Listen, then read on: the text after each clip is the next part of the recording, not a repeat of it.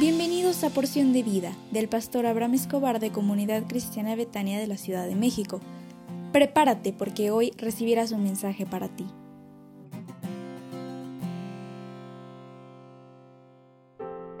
Din don dan, buenos días, qué alegría es que al despertar puedas disfrutar de esta hermosa oportunidad que Dios pondrá delante de ti para que salgas con éxito en todas las cosas que emprendas. Hoy quiero comentar contigo acerca de que podemos estar seguros de que Jesús ora por los inconversos si se lo pedimos.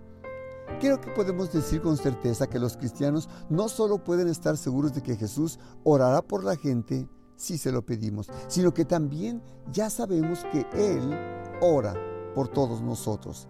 Esa es la promesa que nos hizo. Muy a menudo pasamos por alto esta dimensión del ministerio de Jesús. Nos emocionamos a veces con la Navidad y la verdad ya pronto se va a acercar, ¿eh?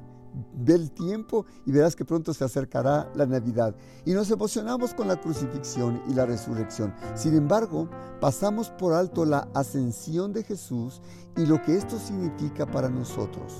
Después de resucitar, la Biblia dice que Él ascendió al cielo.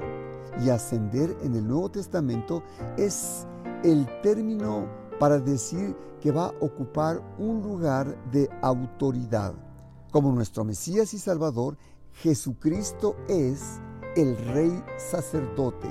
Él es el rey de los reyes. Él desempeña el papel del grumo del sumo sacerdote. Y la principal tarea del sumo sacerdote en el cielo es interceder por su pueblo. Así que tú tienes que confiar y saber que Jesús intercede por ti ante el Padre. En la noche de su traición, cuando Jesús celebró la Pascua con sus discípulos, por última vez predicó que, que Judas lo traicionaría y que Simón Pedro le negaría.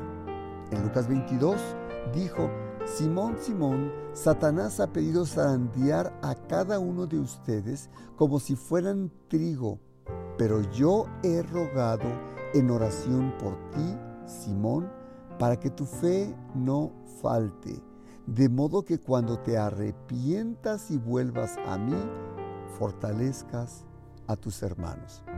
Aquí vemos un ejemplo de que Cristo, orando por Pedro, incluso antes de que Pedro lo pidiera, Jesús ni siquiera se daba cuenta de que necesitaba una oración intercesora. Este, negó alguna vez que fuera algo semejante.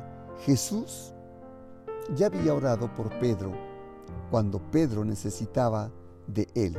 Y recuerda una cosa, en Juan capítulo 17 existe una oración extensa del Señor Jesús y se le llama la oración sacerdotal de Jesús. Y es una magnífica oración de intercesión. Y puedo decirte que en ese momento el Señor Jesús pensó en ti y pensó en mí.